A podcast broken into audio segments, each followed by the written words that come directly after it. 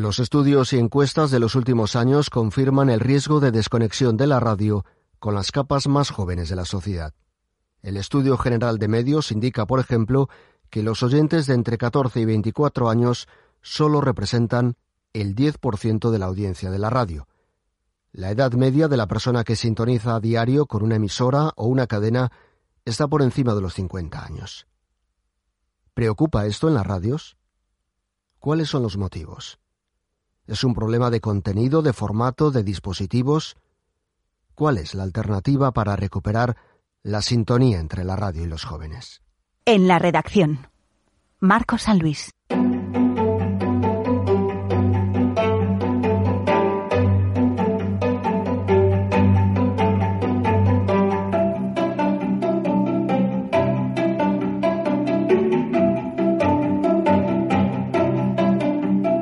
Lo primero es preguntarles a ellos y a ellas, a los jóvenes, a este grupo de edad al que en pocas ocasiones se le da la palabra.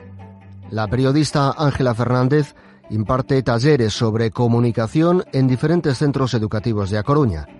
Charla con David, con Laura, con Noelia y con Betel. Son alumnas de cuarto de ESO del Instituto de Asardiñeira. Tienen entre 15 y 16 años. Vamos a empezar por, por. Vale, de la radio opino que, mira, yo la escuchaba de pequeña, cuando no tenía ni móvil ni cosas que hacer con mi vida y no tenía ni vida social ni todo eso. Y pues lo único in- interesante que podía hacer era escuchar la radio y la música de ahí. Pues, y ahora ya no la escucho tanto porque como tengo móvil, Instagram y todo eso, pues tengo otros métodos para divertirme. ¿Y tú, Noelia? Eh, yo también lo utilizaba cuando era pequeña para escuchar los cantajuegos, pero ahora ya no, no lo escucho porque como tengo el móvil ya uso YouTube y esas cosas. ¿Laura? Yo de pequeña también la escuchaba cuando iba en el coche con mi padre a algún lado, pues él ponía Cadena 100 o, bueno, cadenas de radio, ¿no? Pero ahora ya no la escucho, ahora pues me descargo música del teléfono y la saco de ahí, pero si no me apetece escuchar la que tengo, sí que la pongo. Y también la escuchaba cuando mi padre, a veces habla por la radio, en encuestas que hacen y pues llama y habla. Entonces pues ahí sí lo escucho, pero nada más. ¿Y tú, David? Yo personalmente de pequeño me ponía la radio muchas veces en el coche y en casa, tenía un MP4 y ahora no la escucho mucho, la escucho cuando voy a casa de mi abuela que sí que tiene como un altavoz con radio y cuando voy en el coche con mi padre, pero personalmente prefiero escuchar música mm, que tengo descargada porque puedo elegirla y no tengo que, por ejemplo, tragar anuncios o cosas por el estilo. En este caso, tanto David como Betel participaron en una actividad de radio hace unos años. Eh, quería saber un poco qué os pareció en ese momento y si cambió en algún caso vuestra relación con la radio. Vale, em, esa actividad me hizo darme cuenta de que quiero dedicarme a eso de mayor y pues sí, me gustó bastante, pero tampoco cambió mucho mi relación con la radio, siguió igual. Yo, a mí la verdad, me vino muy bien porque yo por esta época era un poco tímido, entonces me vino un poco bien para como dejar de ser tan tímido, pero en cuanto a la relación con la radio no influyó mucho. Eh, vosotros, por ejemplo, hablabais mucho de la música, ¿no? Relacionáis mucho la radio con eh, eh, escuchar eh, música y decís, tenemos otras maneras, ¿no? De, de escuchar música. No hace falta poner un dial de una radio musical específicamente de música, ¿es así? Yo eh, también escucho Radio Marca a veces, pero pocas veces porque prefiero verlo que escucharlo entonces. Claro, eh, también os iba a preguntar un poco por eso, por el tema audiovisual. ¿Os llama más la atención si os comentan algo de un programa, de un entretenimiento, de información, de cualquier tipo de contenido, si podéis ver a quien está al otro lado o si podéis ver, pues en este caso, el fútbol o, o los deportes? Eh, yo prefiero verlo, obviamente, pero a ver, si no hay manera de verlo, pues tampoco me importa escucharlo porque es lo que me gusta entonces. ¿Por ahí, el tema audiovisual? Mm, Yo personalmente me resulta indiferente verlo o escucharlo, pero no suelo estar muy metido en cosas de noticias y si, la, y si me entero de algo es por conocidos o familia. Yo es que los deportes que me interesan no los hacen por la radio y serían audiovisuales, así que no. Ajá, ¿qué tipo de deportes, por ejemplo? Judo y eso, pero en la radio no hablan. No hay, bueno, no conozco cadenas que pues, cuenten competiciones de eso, entonces no.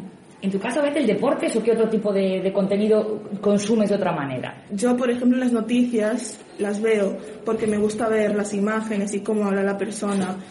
Y, esas son una de las razones por las que no escucho también la radio. El tema de los podcasts, ¿sabéis mm, qué supone que es un podcast? Eh, ¿Sois consumidores de, de podcast? ¿No? No, no sé qué es eso. No, no. No sé qué es. ¿No? Tú Betel tampoco, vale. Y en el caso de los, eh, por ejemplo, los youtubers, ¿no? O, o ese tipo de eh, formato en el que una persona o varias personas están ante una cámara y te van contando algo, muchas veces no incluyen otro tipo de imágenes. ¿Consumís ese tipo de, de, de contenido en el que veis a la persona que se está narrando algo, que se está contando una historia? Sí, pero muy poco. También lo mismo que Laura. Yo no suelo estar muy metido en YouTube ni en nada por el estilo. Y bueno, si estoy metida en YouTube es para ver alguna reseña de algún libro o serie, un poco más. En el caso de las noticias, ¿dónde os enteráis de, de lo que sucede? Porque, por ejemplo, el próximo, eh, la próxima semana hay una efeméride de algo, ¿no? Pues eh, se convoca una manifestación por algo, eh, hay pues un partido de, de algún deporte que os interesa. Ese tipo de cosas que son las redes sociales, lo- las que os informan, ¿cómo sabéis qué pasa en el mundo? Porque no paran de repetirlo. ¿En dónde? En todos los sitios. Periódicos, eh, redes sociales, tele, todo. Yo personalmente me entero más por familia o hablando con amigos. Yo, mi padre, si lo lee en el periódico, pues me cuenta algo. Mi madre por sus amigos, Facebook y a veces el telediario. Vale, pues yo oralmente la gente habla sobre eso y a veces por la mañana veo las noticias porque antes de ir a clase preparándome y pues por eso.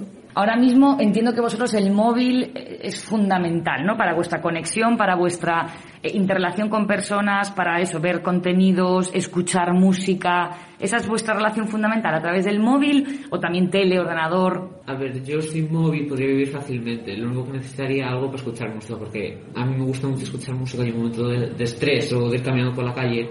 Me gusta eh, ir escuchando música.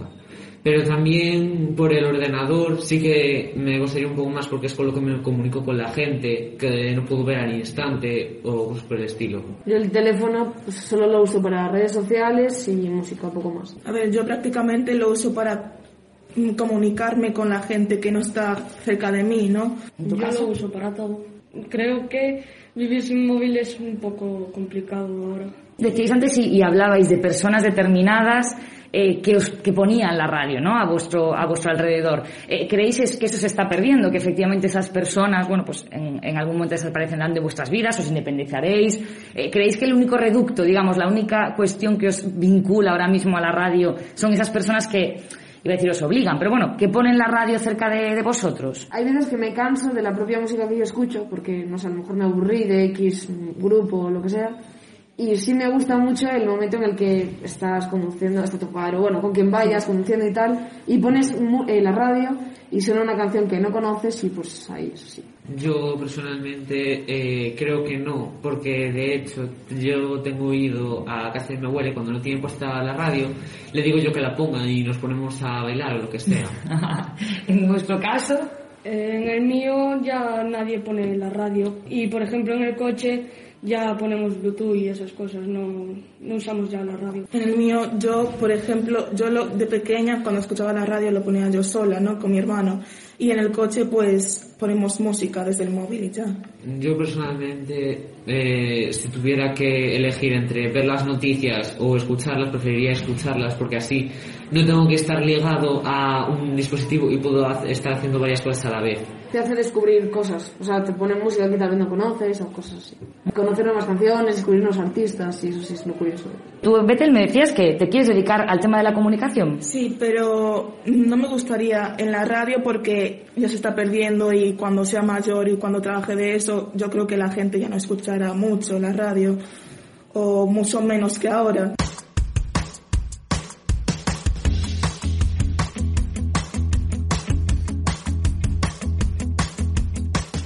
El riesgo de desconexión parece evidente. ¿Son conscientes en las cadenas de radio? ¿Aparece este asunto en las reuniones en las que se preparan los programas y sus contenidos? Nos colamos en la sala de máquinas de Hoy por Hoy, el programa de radio más importante de la radio española. Brian Pérez tiene, en el momento de la grabación de este podcast, 27 años. Brian Pérez, productor de Hoy por Hoy, ¿qué tal? Muy buenas. ¿Qué tal? Muy buenas. ¿Percibes desconexión de los jóvenes con la radio? Pues te diría que un poquito sí. Sí que entiendo que hay cierto reenganche últimamente con la pandemia y sí que percibo pues que gran parte de los jóvenes sí que intentan un poquito reconectar con la actualidad y mm, poder mm, informarse un poquito a través de lo que son los medios. Pero también es verdad que mm, considero que gran parte de los jóvenes no están enganchados a la información como estamos enganchados los periodistas habitualmente y sí que utilizan otras plataformas más para informarse y no, no la radio. ¿Eso significa, por tanto, que lo que les contamos no les interesa? No sé si me atrevería a decir que no les interesa, porque yo creo que contamos, no sé si es porque estoy dentro, pero sí que creo que contamos muchas cosas interesantes. Pero sí que es verdad que mmm, quizás la forma de contarlo. Yo pienso muchas veces que muchas veces quizá trabajamos o intentamos, informamos para, para un público potencialmente más mayor que, que un sector joven en sí. Entonces, no, no relacionan esa, esa información o esa forma de contar como algo orientado a los jóvenes, yo diría desde fuera. Eh, trabajas dentro del programa de radio más importante de la radio española. ¿Esto de lo que estamos hablando ahora eh, se traslada también a vuestras reuniones cuando eh, tenéis las reuniones para decidir las escaletas, los temas, cómo se jerarquizan los diferentes contenidos? ¿Se tiene en cuenta a los jóvenes?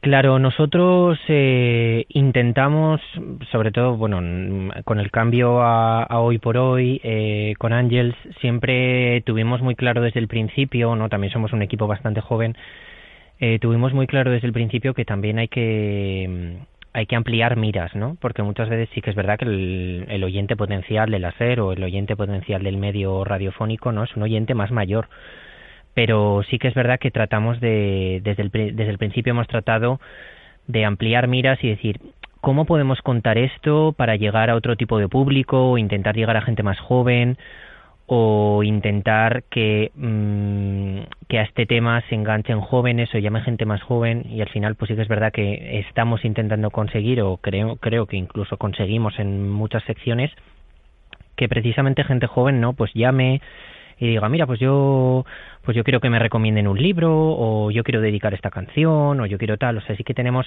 ciertos temas o ciertas secciones que, que yo creo que están animando más al, al público y al oyente potencial más joven a participar. Cuando hacéis ese enfoque, ¿la clave está en el contenido en sí, en cómo contamos las cosas o en ambas cuestiones? ¿Qué contamos y cómo lo contamos? Yo creo que en el cómo porque el que yo creo que la mayoría de los temas son temas que bien contados pueden interesar a la, a la gente joven, porque más que nada porque aunque tú estés contando un tema que potencialmente vaya dirigido a, a una persona más mayor o a un oyente más mayor, sí que es verdad que mm, el oyente que es más joven en algún momento será oyente mayor o aunque no sea oyente en algún momento será una persona mayor que escuchará la radio entonces sí que es verdad que mm, yo creo que ayudamos a muchas veces a plasmar mm, problemáticas que aunque de joven las veas lejanas, sí que puedes ver que en un tiempo tendrás esa misma problemática, ¿no? Entonces sí que creo que es más una forma de contar para que aunque sea algo que el oyente joven no esté viviendo en ese momento, diga, bueno, pues mm, de esto sí que tengo opinión o creo que es algo de lo que puedo comentar porque me puedo ver así en unos años. ¿Ves algún tipo de problema en relación con los dispositivos? Es decir, la radio tradicionalmente la escuchamos a través de receptores de radio, los tradicionales transistores y demás. Ahora efectivamente las radios también se pueden escuchar en los teléfonos móviles y con las aplicaciones móviles. Em, ¿Hay aquí algún tipo de problema para llegar a las capas más jóvenes de la sociedad?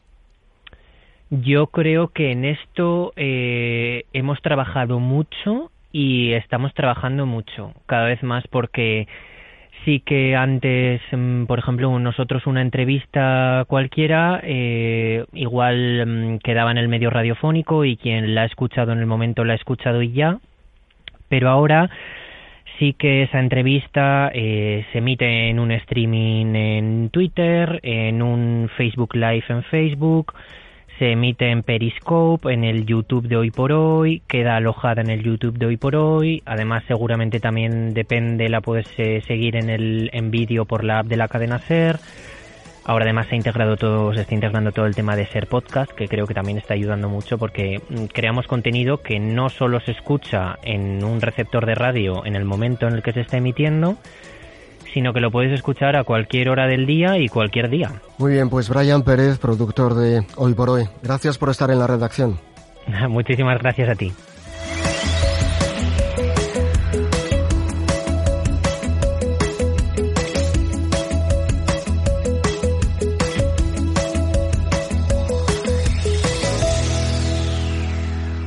El consumo de radio entre los jóvenes ha sido motivo también de investigación y estudio en el ámbito académico. Llamamos a la puerta de la universidad para conocer la opinión de dos profesores que dedican sus horas a impartir clases de radio, pero también a investigar sobre los fenómenos que la rodean. Luis Miguel Pedrero, profesor e investigador de la Facultad de Comunicación y Artes de la Universidad Nebrija. ¿Qué tal? Muy buenas. Hola Marcos, ¿cómo estás?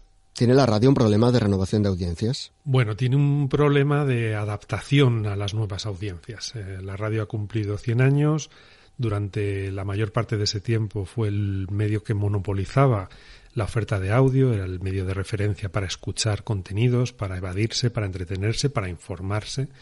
Pero la aparición de Internet le ha robado esa exclusividad y ahora hay muchas formas para entretenerse, informarse y distraerse con contenidos sonoros que no pasan por la radio y es la radio la que debe entender cómo son las demandas de los nuevos usuarios para que su contenido y su producción siga siendo tan atractiva como lo fue durante tanto tiempo. ¿No está llegando la radio a los jóvenes? Los jóvenes están eh, descubriendo en el ecosistema digital una cantidad exponencial de contenidos, de géneros, de propuestas, que no solo pasan por, por el, eh, el, contenido en sí mismo, sino por las posibilidades de interaccionar con él. Y, y, la radio mm, no tiene un contenido ni una propuesta de valor ligada eh, específicamente a esa interacción. Eh, por supuesto que la radio ha sido un medio dialogante, siempre se, ha mencionado que la radio era mucho más bilateral que, por ejemplo, la televisión o que los, los periódicos, ¿no? cuando hablamos de los medios de comunicación de masas, pero en el ecosistema digital esa participación eh, digamos, queda muy menguada frente a otras fórmulas en las que los jóvenes sienten que aportan, que crean, que, que dialogan directamente con el creador de contenidos y ahí es donde hace falta trabajar y buscar fórmulas que sin dejar de tener eh, mm, la, relevancia que han tenido siempre en el sentido de, proponer mm, diversión, entretenimiento, información, pero sean más permeables a estas nuevas demandas sobre las que los jóvenes identifican y eh, fidelizan su consumo. ¿Sería un problema más de qué le estamos contando o de cómo le estamos contando las cosas o de una combinación de ambas? Las dos cosas, por supuesto, siempre, siempre conviene eh, integrar y, tomar referencias del qué y del cómo, ¿no? Creo que el cómo tiene mucha más importancia, sin duda, porque se refiere pues a la narrativa, pero se refiere también a la tecnología, se refiere a la forma de identificar el, el consumo y luego comercializarlo. La radio ya no es solo audio que circula por, mm, por la eh, digamos, por el espectro herciano y se recibe en un, en un transistor o en un equipo eh, de FM. La radio también es lo que se escucha, la, la, señal que se escucha a través de Internet en directo o a la carta, pero la radio también es un contenido de audio que se distribuye por redes sociales. La radio también es un contenido que se emitió y luego se puede recuperar eh, con la apariencia de un podcast, aunque habría que advertir que en, principio la radio a la carta no es lo mismo que un podcast, pero en fin, también es radio. La radio también es un programa que se puede ver en YouTube o que se puede ver en Twitch o que se puede escuchar por, por canales de, de audio social. Y aquí lo que, lo que hace falta es reconocer la marca, la marca del medio, la marca de la radio, más allá de la emisión tradicional.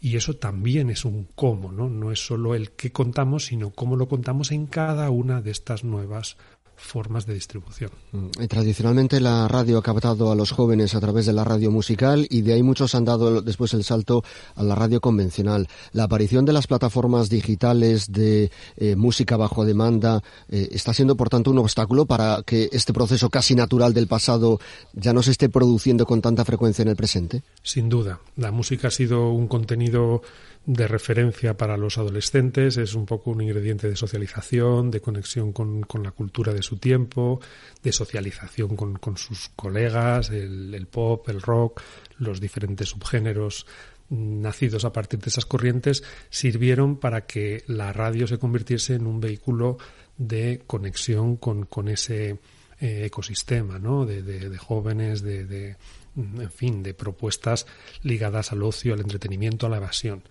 Eh, al, distribuirse la música por muchos otros nuevos canales que ya no necesitan de la radio, eh, ese, mm, ese conector que tenía la radio para, acercarse a los jóvenes, pues ha perdido valor, ha perdido presencia.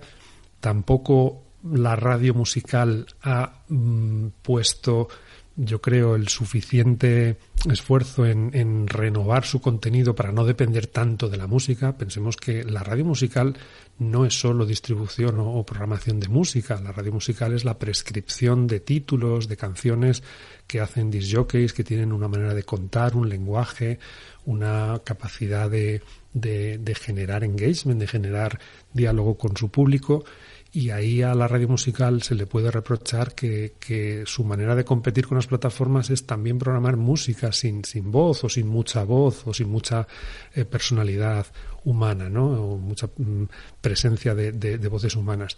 Y eso a la larga mm, no sirve. Es decir, entre una plataforma que te permite interaccionar y elegir la música la que tú quieras y una lineal que se dedica simple y llanamente a programar música, pues a quienes descubren las opciones de las plataformas evidentemente les parece inferior. Entonces es verdad que a la radio musical eh, ya no la podemos considerar como una cantera de nuevos oyentes y lo que tiene que hacer el conjunto de la radio es conectar con esos oyentes apoyado, apoyada en la música y en otros posibles contenidos que atraigan a los jóvenes si no a estar solo escuchando la radio, sí al menos a, tenerlo, a tenerla en cuenta en su menú de consumo audiovisual. Consignamos, por lo tanto, un riesgo de desconexión de la radio eh, con respecto a los oyentes del presente y del, y del futuro. Eh, dos, dos cuestiones. ¿Son conscientes las empresas radiofónicas de este problema? Y, en todo caso, ¿es un problema que puede comprometer el futuro de la propia radio? La industria radiofónica mm, hay que reconocerle la, la, gran dificultad que supone este momento de, de transformación digital que, bueno, pues que ha alterado por completo sus lógicas tradicionales de producción, de distribución y de comercialización. Mm, no podemos eh, apuntar a, los directivos o a los responsables de las, de las radios en el sentido de, hombre, mm, esto ha cambiado mucho y, la radio pues no ha hecho nada. Bueno, pues la radio evidentemente está en ese proceso de reconocerse en otro entorno, de descubrir, como mencionábamos, que ya no es la única capaz de atraer la atención a partir de un contenido solo sonoro. Y, em, y entonces tiene que dar muchos pasos. Y quizás este es el, el, problema, que sean muchos y que hay que hacerlos además de forma simultánea, coordinada y además convergente, porque el contenido es uno, pero hay que saberlo adaptar a cada sistema, canal, plataforma, en fin, mm, ventana de distribución. A la radio mm, no le es ajena esta dificultad, está dando pasos y yo creo que el gran hándicap que, al que se enfrenta es que cada radio va por su cuenta y es una pena cuando otras industrias han hecho causa común y han sabido afrontar esta exigencia de manera conjunta. La radio debería trabajar más de forma conjunta, promocionarse más como industria, exhibirse más como canal, hacer valer esas opciones que serán difíciles de, de, digamos, mm, oponer eh, resistencia. Es decir, la, radio es el, el, medio más seguro, más confiable, más cercano en términos de, proximidad geográfica, eh, más humano, porque se basa en, esto que es eh, imposible de, de sustituir, que es la empatía, la voz humana, la calidez, la credibilidad. Y eso sí que son factores que la radio, si, las, si lo sabe defender y lo sabe adaptar a los nuevos tiempos, debería mantener como imbatibles. Y creo que este es el gran problema, que la radio compite de manera mm, aislada, fragmentada, cada emisora, cada, cada cadena, cada grupo por su cuenta y es difícil que eso sea suficiente ante este caudal inmenso e inagotable que ofrece Internet. Luis Miguel Pedrero, profesor e investigador de la Facultad de Comunicación y Artes de la Universidad Nebrija. Gracias por estar en la redacción. Muchísimas gracias a vosotros. Milagros García Cájate, profesora de Radio y Sonido de la Universidad de Salamanca. ¿Qué tal? Muy buenas. Hola, muy buenas. Encantada de colaborar está perdiendo el contacto a la radio con las generaciones más jóvenes? Todo depende de qué intentamos por radio realmente. Este es un debate que lleva ya un tiempo mm, funcionando eh, no solo en la academia, sino también entre los profesionales. Si deja de llamarse radio aquello que no está a través del aparato tradicional y, que no se está escuchando en directo en el momento en que se hace, o si sigue llamándose radio a todo lo que mm, se está construyendo, como por ejemplo este propio programa, que es un podcast, sigue siendo radio, no sigue siendo radio, eh, yo creo que hay una cierta desconexión, pero no tanto eh, desconexión, sino que, bueno, lógicamente cada vez que aparecen opciones nuevas de ocio, el tiempo que se puede emplear pues se reparte entre todas esas opciones. En todo caso, ¿tiene la radio un problema con esto? No sé, creo que la radio tiene un, problema o una oportunidad. Quizá tiene que, encontrar un poco su camino o, o que reencontrar con ciertos caminos que ha tenido en otros momentos y que se han ido abandonando por diversas razones. Eh, yo creo que además esta opción de los podcasts, de poder eh, no solo que la audiencia pueda consumir productos en, cualquier momento que le convenga, sino también poder crear productos nuevamente, pues como eran los, los antiguos seriales radiofónicos, eh, lógicamente con las actualizaciones lógicas de los tiempos, yo creo que tiene que reencontrarse a lo mejor con algunas, con algunas opciones eh, en su contenido y en sus formatos. Problema, pues no sé, si queremos plantearlo como un problema, pues lo tendría también la televisión con la aparición de las plataformas, si, si las consideramos que no son televisión. Quizá soy un poco romántica, creo que sigue habiendo espacio incluso para la prensa en papel. En este riesgo de desconexión de la radio con los jóvenes o de los jóvenes con la radio, Estamos hablando de una cuestión de formatos y contenidos. Estamos hablando de una cuestión que tiene que ver con los dispositivos con los que se relacionan unos y otros. Yo creo que tiene que, ver más con los contenidos. Muchas veces lo que se ofrece a los jóvenes no es de su interés. No es que no les interese escuchar la radio, es que lo que se les ofrece en la radio no está pensado para ellos ni desde su mentalidad ni desde las cosas que podrían interesarles. Eh, ahí tienes infinidad de, de opciones que les enganchan rápidamente, como puede ser YouTube, por ejemplo. Eh, hemos, eh, nos hemos dirigido quizá a hacer una radio eh, muy política y a lo mejor ese tipo de debate político y de contenidos no les resultan nada atractivos. Si retomásemos un poco otros intereses, es posible que pudiéramos recuperar parte de esa audiencia joven. ¿El sonido y el audio en sí siguen siendo atractivos para los jóvenes o necesitan algún elemento adicional que tiene que ver más con la imagen en un momento en el que están recibiendo una gran cantidad de, inputs que llegan desde diferentes lugares a través de diferentes dispositivos y que seguramente los estén llevando a una situación casi de saturación? Bueno, ese problema de la saturación lo podríamos ver en, si hablamos de cualquier otro medio, de cualquier otro input, como dices, cualquier otra opción de, de ocio, de información, eh, podría mm, tener ese mismo problema. Yo creo que la cuestión fundamental sigue siendo el contenido. ¿eh? Y, no es tanto que solo tengan, eh, planteándolo como algo negativo, que solo tengan la parte sonora del universo, en, lo que podemos hacer como radio, sino el contenido que les damos. Date cuenta que están cantidad de tiempo a lo largo del día escuchando música.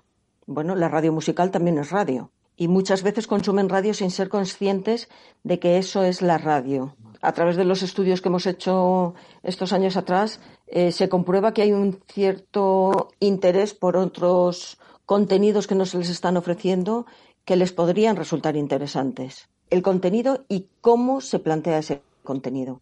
que estén más pensados para los jóvenes. En relación con la radio musical, eh, tradicionalmente eh, ha sido precisamente la radio que ha permitido llegar a las capas más jóvenes de nuestra sociedad, que después seguramente han viajado a través de la radio hasta llegar a, la, a lo que hemos conocido siempre como radio convencional, radio, radio hablada. Si la radio musical está sufriendo también el impacto de las plataformas musicales, eh, es probable que ese puente pueda llegar a romperse. Yo creo que sí. Pretendemos que aquello que estamos haciendo sea de interés para la, para el público al que nos queremos dirigir. Y muchas veces hay que pensar en qué sería interesante para ese público y replantearnos lo que estamos haciendo a lo mejor. Quizá no pensar tanto en esas emisoras más convencionales, sino en las emisoras que ofrecen em, contenido fundamentalmente musical, introducir otro tipo de contenidos y otro tipo de programas. Y realmente la idea de participación un poco más activa, de tener un poco más de, feedback, de interacción con, con los jóvenes en, en, los programas, yo creo que también sería un buen aliciente para que pudieran reencontrarse con la radio.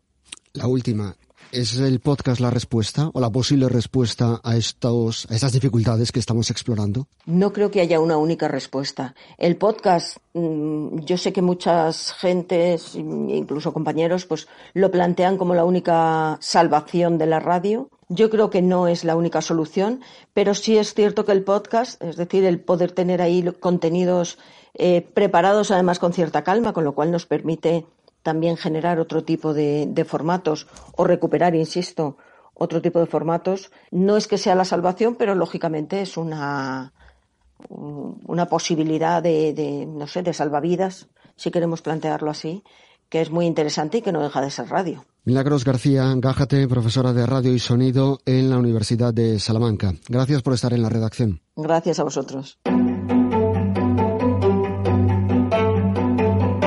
Cada vez más alternativas, más estímulos, más oferta, más plataformas, más competencia, en definitiva, para una radio que necesita acertar en el contenido y en la forma.